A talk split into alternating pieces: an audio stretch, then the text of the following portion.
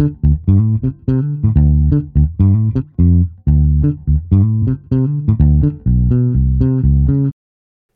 willkommen, liebe Zuhörerinnen und Zuhörer, zur neuen Folge unseres Lehrerbüro Podcast. Heute dreht sich alles um das Thema, wie Sie die Klassengemeinschaft fördern. Eine gute Klassengemeinschaft ist wichtig, da sind sich alle einig. Aber wann sprechen wir von einer guten Klassengemeinschaft? Und was bedeutet das eigentlich? Im Prinzip existiert eine gute Klassengemeinschaft, wenn jeder sich wohlfühlt und eine produktive Arbeitsgemeinschaft vorhanden ist. Das hat dann sogar zur Folge, dass das Lernen allen Spaß macht.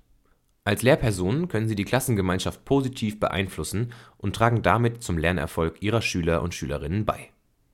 Wie schaffe ich es aber, dass meine Klasse zu einer harmonischen Klassengemeinschaft zusammenwächst? Diese Frage stellt sich mancher Klassenlehrer. In jeder Klasse treffen die Charaktereigenschaften verschiedener Schüler und Schülerinnen aufeinander für ein harmonisches, freundliches Miteinander ist es daher wichtig, dass sich die Schüler mit ihren Stärken und Schwächen kennenlernen und ihre Sozialkompetenz in verschiedenen Bereichen des Schulalltags stärken. Am Anfang ist es also wichtig, dass sich eine Klassengemeinschaft entwickelt. Diese entsteht durch das gegenseitige Kennenlernen. Je mehr sich die Schüler und Schülerinnen untereinander kennen, desto mehr wächst das Vertrauen. Das Verstehen und die Akzeptanz steigen automatisch. Ein solches Kennenlernen kann über Plakate oder Steckbriefe stattfinden, in denen jeder, jede ihre Vorlieben beschreibt. Der regelmäßige Erzählkreis oder ein festes Plenum mit der Klasse schafft darüber hinaus die Möglichkeit für persönliche Berichte. Oft werden hier gleiche Vorlieben oder Hobbys zum gemeinsamen Gesprächsthema. Was ebenso zu einem guten Lernklima beiträgt, sind Regeln, Rituale und ein freundlicher Umgang miteinander. Denn wo Schüler und Schülerinnen gemeinsam lernen, benötigt man Regeln und Rituale. Dazu gehören die Basics wie Zuhören, sich melden, leise arbeiten und die Stoppregel zur Wahrung der eigenen Grenzen. Wichtig ist aber auch die Beachtung der Grenzen anderer. Ein geregelter Stundenablauf gibt darüber hinaus allen eine Orientierung. Regeln sollten, soweit es geht, gemeinsam besprochen und ganz wichtig, von allen akzeptiert werden. Natürlich gibt es immer auch Schüler und Schülerinnen, die sich nicht an die Regeln halten. Auch dafür lassen sich gemeinsame Regelungen treffen. Welche Konsequenzen zieht das Fehlverhalten nach sich? Das können Sie im Vorfeld gemeinsam besprechen. Um speziell den freundlichen Umgang miteinander einzuüben, empfehlen sich sogenannte Höflichkeitstage. An jedem Tag wird eine andere Floskel wie Bitte, Danke, Hallo und Entschuldigung eingeübt. Zudem kann das Spiel Gute Taten die Schüler auf ein hilfsbereites Verhalten aufmerksam machen. Hierbei werden Karten mit Aufforderungen wie Stelle heute den Stuhl deines Partners hoch oder Spiele heute in der Pause mit deinem Partner und eine entsprechende Karte mit dem Namen eines Mitschülers gezogen. Diese gute Tat kann zum Beispiel eine Woche oder einen Monat lang gelten. In der Reflexion dazu äußern die meisten Schüler und Schülerinnen, dass es eine Freude war, einem Mitschüler etwas Gutes zu tun.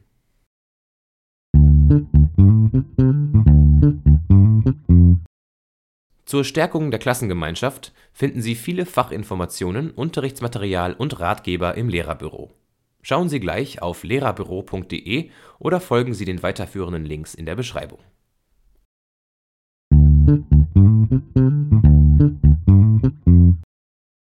Was vielen Schülern und Schülerinnen schwerfällt, ist sich in die Gefühle anderer hineinzuversetzen. Aus diesem Grund sollte dies speziell im Unterricht geübt werden. Hierzu können Karten mit Gesichtern, die verschiedene Gefühlsausdrücke wie traurig, fröhlich, ängstlich etc. widerspiegeln, von den Schülern und Schülerinnen gedeutet und auch pantomimisch nachgespielt werden. Je nach Alter eignen sich hier sicher andere Übungen wie Rollenspiele, um mehr Empathie und Verständnis untereinander zu fördern. Das Publikum soll ein Rollenspiel ihrer Mitschüler und Mitschülerinnen beobachten und anhand von Mimik, Gestik und Worten der Spielenden überlegen, wann der Konflikt beginnt und woran man es bei den Schauspielern ablesen kann.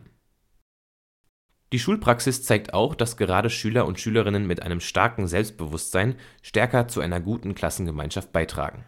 Selbstbewusstsein lässt sich natürlich trainieren und beginnt mit einer ausdrucksstarken Körpersprache. Beim Stopp oder Nein sagen kann dies eindrucksvoll mit einem breitbeinigen, aufrechten Stand standhaften Blick in die Augen des Gegenübers und einer lauten, deutlichen Stimme geübt werden. Verantwortung für sein Handeln zu übernehmen trägt ebenfalls zur guten Klassengemeinschaft bei. Daher sind Klassendienste so wichtig. Hier können die Schüler und Schülerinnen etwas für andere und die Gemeinschaft tun. Tafelputzen, Arbeitsblätter austeilen, Blumen gießen, aber auch einen Mülldienst oder einen Spielausgabedienst in der Pause übernehmen. Klingt einfach, muss aber meist geübt werden. Beim Arbeiten an einem Unterrichtsthema hat sich ein Helfer- oder Expertensystem bewährt. Schüler, die schnell fertig sind oder sich in besonderen Bereichen besonders gut auskennen, helfen anderen. Hier ist vorher zu besprechen, dass Helfen nicht Vorsagen ist und nur Tipps erlaubt sind. Die Erklärung untereinander ist für manche Schulkinder oft hilfreicher als die Lehrererklärung, da die Schüler und Schülerinnen es in ihren Worten nacherklären und auch besser verstehen können. Bleiben wir beim Unterstützen, Helfen und gemeinsamen Lernen. Wie bereits erwähnt, gibt es viele Bereiche, in denen bewusst oder ganz nebenbei Sozialkompetenz in der Schule gestärkt und eingeübt werden kann. Hier gibt es auch Lernmethoden, die das fördern. Zum Beispiel kooperative Lernformen tragen erheblich zu gemeinsamen Absprachen, zum Arbeiten und zum Lernen bei.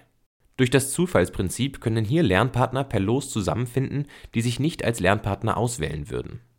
Hier gibt es tolle Ideen, wie man Teams zusammenstellen kann. Und vielleicht finden sich hier ganz zufällig Teams, die effektiv und produktiv lernen können. Dieser Möglichkeit von Kooperationen und gemeinsamem Tun sollte neben Übungen zur Sozialkompetenz viel Platz im Unterricht eingeräumt werden. Ein gutes Lernklima ist der Lohn für all die Mühe. So gut die Klassengemeinschaft auch sein mag, jeder kennt es aus seinem Alltag, Streitereien und Konflikte gibt es immer mal wieder. Um auf Konfliktfälle gut vorbereitet zu sein und angemessene friedliche Streitlösungen zu kennen, eignen sich, wie bereits beschrieben, Rollenspiele. Im Unterricht werden sowohl Lösungen genannt, vorgespielt und ausprobiert. Genauso werden Beruhigungs- und Entspannungsmethoden eingeübt. Eventuell haben Sie auch Streitschlichter an Ihrer Schule. Die können Sie jederzeit hinzuholen oder zu Rate ziehen. Wir haben in einem anderen Podcast davon berichtet. Diesen verlinken wir natürlich in der Beschreibung. Das waren jetzt eine Menge Punkte, die im Alltag zu einer guten Klassengemeinschaft beitragen können. Nochmal kurz zusammenfassend gehört dazu, auf einer persönlichen Ebene ein gutes Kennenlernen untereinander, sich in die Gefühle anderer hineinversetzen und das Stärken des Selbstbewusstseins. Darüber hinaus tragen im Alltag Regeln, Rituale, ein freundlicher Umgang miteinander, Klassendienste und kooperative Lernmethoden zu einem guten Klassenklima bei. Mit diesen Aspekten haben Sie einen guten Handwerkskoffer für das Entstehen oder Aufrechterhalten einer guten Klassengemeinschaft in der Hand. Das war Ihr Lehrerbüro-Podcast zum Thema Klassenklima fördern. Für weiterführende Links schauen Sie gleich in die Beschreibung.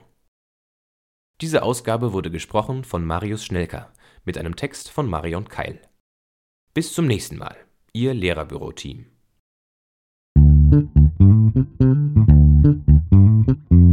Thank